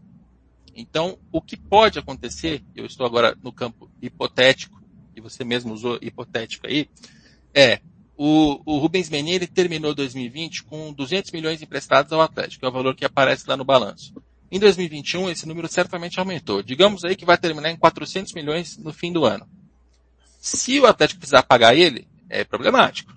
E se ele quiser cobrar isso com pressa, aí é muito problemático. Mas não é isso que parece que vai acontecer. O que pode acontecer é, não, peraí, o Atlético abriu uma SAF, então a associação manda todos os ativos para a empresa e também todos os passivos. Essa empresa ela vai ter os contratos dos jogadores, o contrato de transmissão, patrocínio, tal, tal, tal, tal. Ela passa a, a representar o futebol do Atlético. E sobre essa empresa, o Menin, ele, ele perdoa aquela dívida com, em troca de 20, 25, 30% dessa empresa. Uhum. Isso pode acontecer. Entendi. Não Entendi. só no Atlético, tá? Palmeiras pois pode é. passar pela mesma coisa com a, com a Leila Pereira. Aí, André, manda essa aí, ó, do Douglas. É, Capelo, você acredita que os clubes sigam o caminho de organização financeira do Flamengo, como a gente falou de, da, da, da referência, né? Dado as, é, suas proporções, o Brasileirão se tornaria a sexta maior liga do mundo? Douglas, é difícil, cara. É difícil, é difícil pegar o exemplo do Flamengo e falar assim, não, essa história aqui, replica ela é replica, aí, né? replica é, aí. Ó, dá para o Botafogo fazer. Sabe por quê? O Flamengo ele, ele começa a recuperação financeira dele um contrato da Adidas, com luvas para entrar, 38 milhões. 38. Ele chega na negociação de 2015 e 16 de transmissão, ele pega 120 milhões de reais em luvas. Luvas, só, assinatura, bônus. É, ele teve várias vantagens nessa reestruturação financeira dele. Né, que é lógico que teve mérito de todas as pessoas que participaram, mas também o fato o tamanho de do clube, né? O tamanho de maior torcida. Ajuda, né? é, exato, é o clube de maior torcida. Então, é, não, é, é, lógico, no, no Beabá, a reestrutura o financeiro, o jurídico, arrecada mais, gasta menos, pega essa diferença, paga a dívida, tudo isso qualquer clube pode fazer, mas as proporções são diferentes. Então não dá para dizer que, olha, o que se fez no Flamengo, se for feito é, 20 vezes, teremos 20 Flamengos. Não teremos, porque os clubes têm tamanhos diferentes. É, eu acho, acho difícil, cara. E, e, olha, e deixa eu te corrigir aqui, o Flamengo, o Brasileirão já é a sexta maior liga do mundo. Ele está um pouco atrás da França em termos, é, de, falar. em termos de faturamento. Né? Você tem Inglaterra em primeiro, disparado, Alemanha e Espanha sempre brigando pela segunda posição ali, Isso. Itália logo atrás, a França mais para baixo e o Brasil abaixo da França. O que ferra muito a gente é o câmbio. Então, para gente, a gente ter um campeonato assim, puxa, quando que o futebol brasileiro vai ficar realmente, vai competir um pouco menos desigual para a Europa? Porque mais forte nunca será. Quando o real tiver parar, né, dois para um, dois para é. um, três para um, não sei se dá para sonhar com isso, mas é, é, é, é, o país que tem que avançar. Ó, o Toninho mandou aí pra gente, ó. Rodrigo, vi que você era crítico ao Flamengo pela ideia de passar os jogos pela Flá TV, mas não renovando com a TV. Você poderia explicar esse ponto de vista? É, eu não sei se eu classificaria assim, ah, você é crítico, porque parece que eu era contra. Eu não sou contra nada. É, eu, eu entendo que o Flamengo ele tem uma estratégia muito agressiva para a parte dos direitos de transmissão. Então, ele, ele decidiu que ele quer é, desintermediar, ele quer tirar a Globo do pay-per-view, ele quer ter um pay-per-view com mais controle, mais autonomia, ele quer é, abrir receitas novas, enfim. E eu acho que a estratégia toda ela, ela é válida. É legal que o Flamengo tenha uma, um norte esteja indo atrás daquele norte. Não, não julgo o Flamengo em relação a isso. E sempre, sempre disse isso nos meus comentários. Agora, é, o meu papel para a torcida é de explicar quais são os riscos. Eu não, eu não digo se vai dar certo ou se vai dar errado, porque eu não tenho bola de cristal. Eu, eu digo quais são os riscos. Então, olha só, o Flamengo tinha no Campeonato Carioca um contrato que dava a ele 18 milhões de reais garantidos. Esses 18 milhões, eles eram menos do que os 24 que os, os paulistas recebiam, mas ele era mais do que os 12 dos mineiros e gaúchos, era mais do que o 1 que o Bahia, o Atlético, os outros recebiam daí para baixo no resto do país. Ou seja, do ponto de vista do Flamengo, você vai entrar numa competição com o Bahia, o Flamengo ganha 24, o Bahia ganha 1, você tem uma desigualdade absurda promovida pelos campeonatos estaduais, o que eu sou crítico, acho errado. Mas era uma posição confortável para o Flamengo, entende? Ele tinha muito dinheiro a mais do que vários adversários. Aí ele resolve comprar uma briga, ele chega numa negociação com a Globo e diz assim, não, eu quero 80 milhões pelo, pelo direito do Campeonato Carioca. É sacanagem. É sacanagem. É, é, é, é, Era para estourar mesmo, né? Era para estourar é, mesmo. É para estourar mesmo. É, é, lunatismo, porque não vale. Não vale 80. Não vale Sim. 30, quem dirá 80. Tá? Então, aí, beleza, rompeu o contrato, a história toda que vocês conhecem. Teve MP 984, teve as transmissões, reitou a Globo, rescisão, quebrou não só o contrato dele, mas rasgou todo o contrato mundo. de todo mundo. Botafogo, quase, todo mundo, todo mundo ficou sem um contrato de carioca que era muito melhor. É, Aí você vê, as transmissões na Flá TV, elas, elas não são um modelo que vai perdurar. Disso tenho certeza, porque você não monetiza aquilo ali. É, primeiro que você continua tendo intermediário, você tem o YouTube. Quem tem o dado das pessoas, quem tem a publicidade, quem tem o dinheiro grosso aí é o YouTube, não é o Flamengo. É, ah, mas as doações ali geraram. Esquece, cara, esquece. Você não tem, você não vai tirar dinheiro relevante da Flá TV para a transmissão do jogo. Não estou falando de outros conteúdos. Outros conteúdos são outra coisa. Tem que produzir o máximo que der, trazer, aumentar, ter mais, ter mais inscrito, audiência, fantástico. Estou falando de transmissão da partida, daquele ativo que custa dezenas de milhões de reais. Agora, o Flamengo ele vai partir para o pay-per-view próprio, como fez no Campeonato Carioca de 2021. O primeiro resultado que o Flamengo teve foi menos audiência e menos dinheiro. Ponto vai ter um monte de gente que vai fazer contorcionismo. Não, porque se você somar os patrocínios, se você somar, aí muda a matemática, né? vai, vai mudando as bases para justificar a, a, a estratégia. O fato é, teve menos audiência e teve menos dinheiro. No, no curtíssimo prazo. E isso tem que ser dito. Então, se essa estratégia daqui a 5, 10 anos se provar, olha, puxa, esse novo modelo, no começo deu menos dinheiro, menos audiência, mas no longo prazo, agora o Flamengo sabe quem são os torcedores, vende um monte de coisa diretamente, tem mais audiência, achou um modelo e ganhou mais dinheiro. Perfeito, funcionou, legal. É, o meu trabalho é ir acompanhando passo a passo e explicando isso. E eu, e eu sou crítico, como tem que ser. Legal. Deixa eu fazer uma das últimas aqui, André, para depois a gente passar para o livro. Beleza. Ó, o Branquinho de novo. Com o novo formato de divisão de receita de televisão, os clubes mais bem administrados e que estão sempre ganhando campeonatos terão vantagem? Já tem. E esse é um dos motivos para o Flamengo ter também aberto uma, uma vantagem em relação aos demais. É, quando você pega Copa do Brasil e Libertadores, elas foram valorizadas nessa última década. Né? Quem aí é um pouco mais velho vai lembrar que em 2010, 2011, ainda 2012, a Copa do Brasil e Libertadores aconteciam num semestre só. O clube que estava na Copa do Brasil, quer dizer, que estava na Libertadores não jogava a Copa do Brasil. Brasil.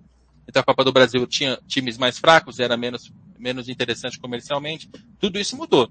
Anualizou o calendário, mudou a parte comercial, trouxe times mais fortes para jogar, vendeu os direitos de transmissão por valores mais altos, pega esse dinheiro e reverte em premiação, as premiações subiram. Então hoje o futebol está muito mais variável do que era no passado até 2015, vai, você vende bem o seu direito do brasileiro, como o Flamengo fazia, pronto, você estava feito. Agora não. Agora você tem 70% tá fixos, né?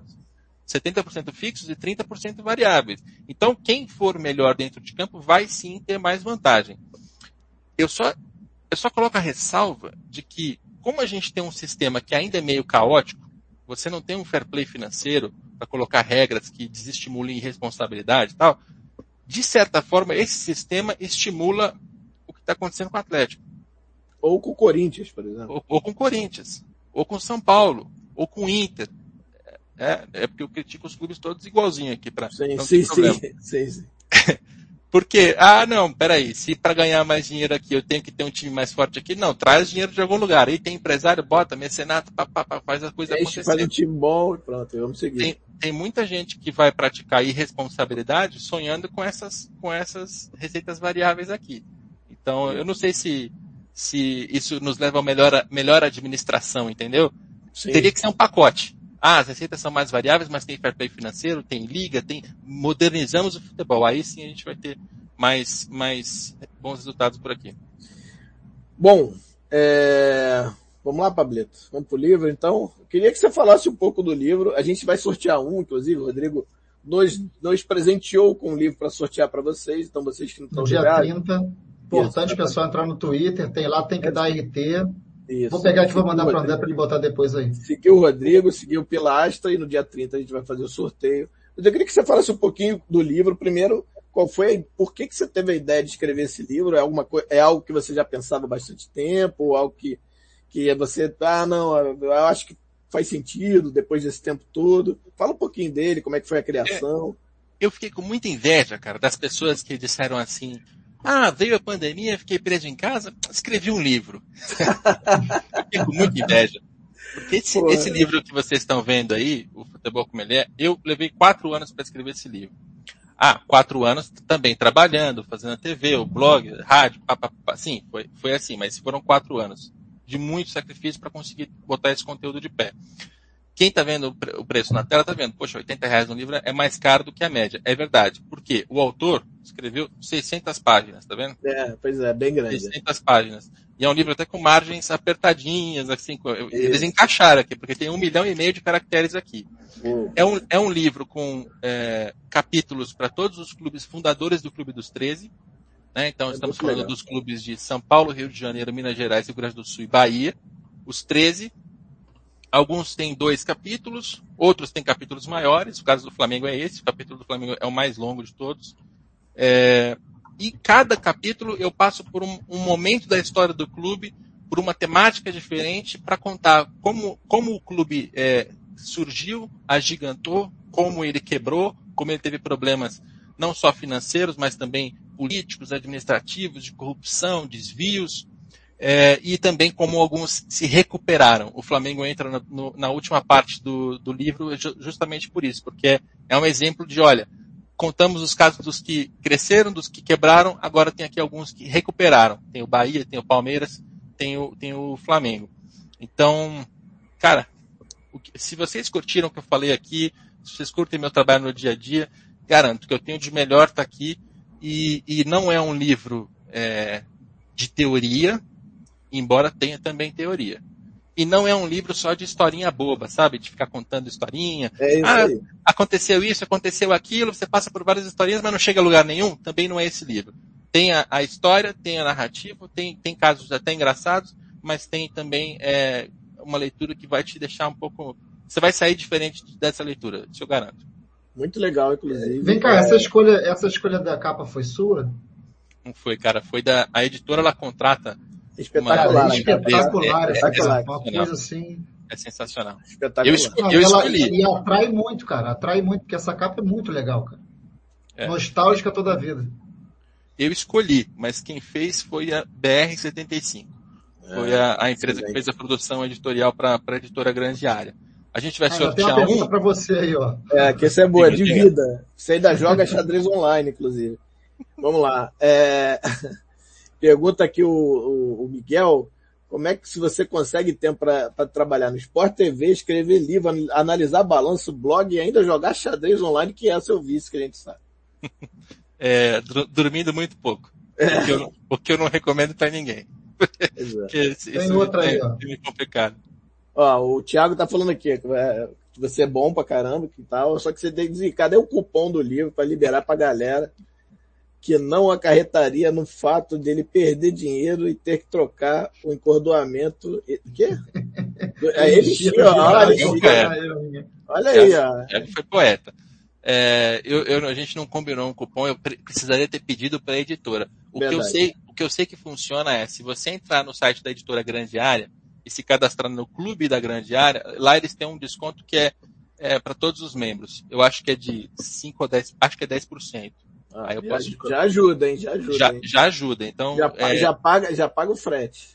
Quem quiser é, ter, ter uma vantagem aí, se cadastra lá no Clube da Grande Área que eles dão certamente um cupom é, de desconto. Cara, e, e, e, assim, Muita gente aqui dizendo é, que, vai, que vai comprar. É. Eu, ó, vale muito a pena, viu, gente? É, não é, é, vale muito a pena. Eu comprei e eu acho que vocês tem uma pergunta Poderia. sensacional aqui. Eu vou jogar, eu vou jogar só por respeito a quem está assistindo. Obviamente que você não precisa responder, mas eu vou jogar porque eu respeito quem está assistindo. Puta, cara, seria. claro, não, é, não vai no melhor não, isso dá um trabalho danado. Vamos para a pergunta do Douglas, ó. Emendando a pergunta do Miguel, qual é o seu ranking no xadrez?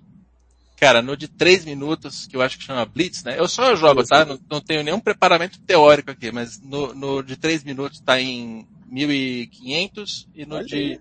10 minutos 1400. Olha aí, cara. Não é bobo não, hein?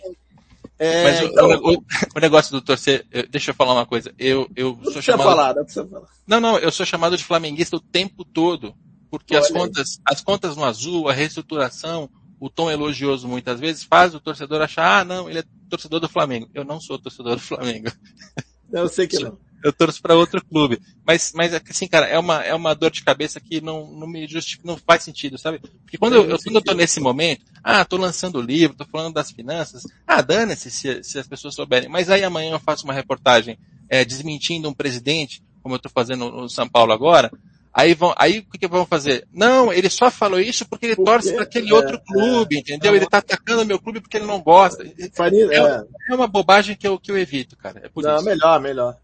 Deixa eu só lembrar aqui, ó. Bom, para quem não sabe, eu, eu, eu vou dar, vou dar o link. Vou botar o link aonde, Pablito? Vamos botar no Twitter, talvez, do, do de compra do livro, para quem quiser.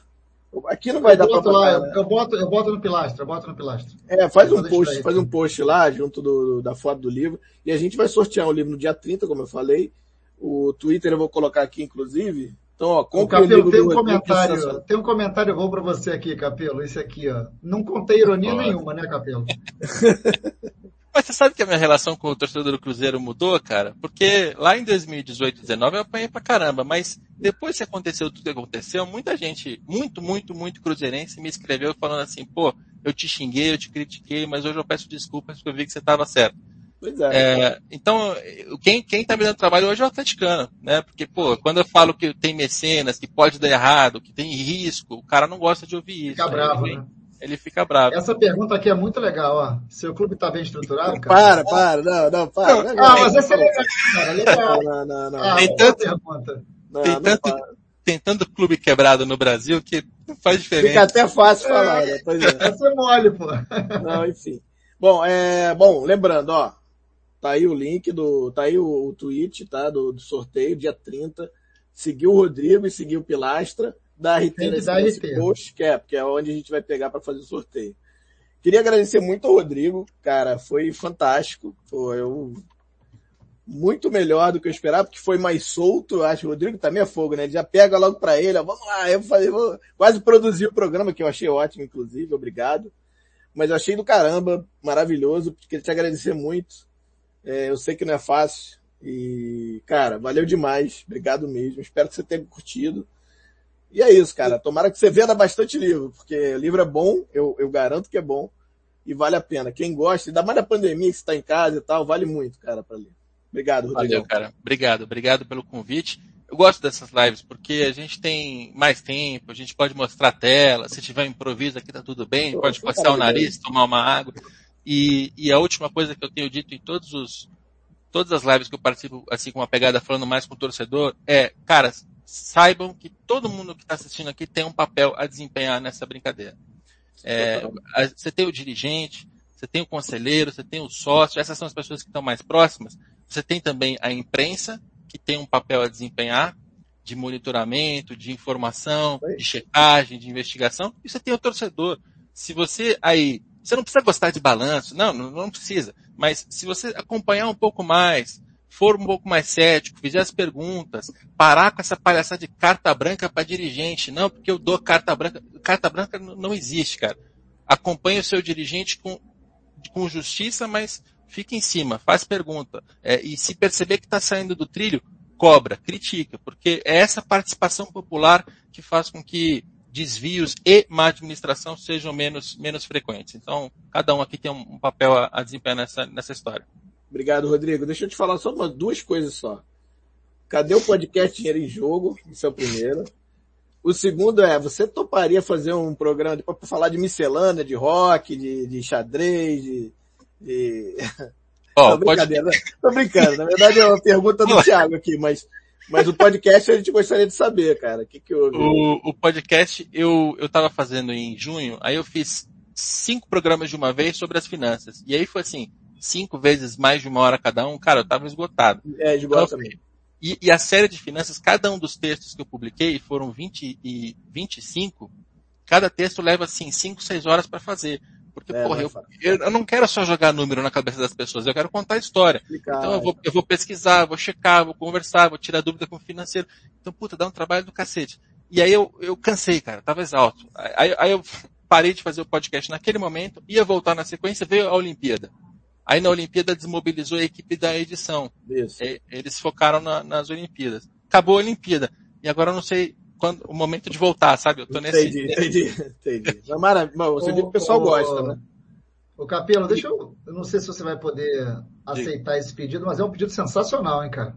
Olha aí. Eu não, eu, não, eu não sei tocar direito, cara. Esse é o meu problema. Eu isso é comprei é, a Isso é mentira. É, não é, é não é. Ele tá falando mentira, mas tudo bem. A gente né? só tem como saber a gente aceita. alguma coisa. É, a gente aceita, a gente aceita como verdade. Back in Black, quando eu fizer o riff do Black in, Back in Black, vai ser fantástico. Olha aí. Sensacional. mas eu não consigo ainda. Eu, eu, peguei a guitarra, a guitarra para aprender, é, até para sair um pouco do computador, sair um pouco da, né, do jornalismo, do trabalho. Eu, tra eu trabalhei demais nos últimos 10 anos, não devia ter trabalhado tanto. E só que aí eu peguei um professor para me ensinar. Legal. O cara, ah, vou te ensinar a parte teórica. Porra, cara, parte teórica. teórica não. Eu, eu, eu não quero saber das, das notas. Quer, das, quer tocar de ouvido, pô. Quer tocar de ouvido, pô. Quero tocar alguma coisinha só de diversão, sabe? E, mas mesmo os exercícios que ele mandava fazer, eu não conseguia acompanhar, cara. Então eu tô muito devendo aquela guitarra. Eu não ligo ela já faz uns meses aí. Então. É. Eu, eu, é por isso que eu não faço, cara. Se eu tivesse mais conhecimento, eu tocava. Maravilha. Cara, mais uma vez, obrigado. Pablito, fala aí, dá seu boa noite e depois a gente pede pro Rodrigo dar boa noite dele e a gente finaliza aí. Obrigado mais uma vez. Pablito.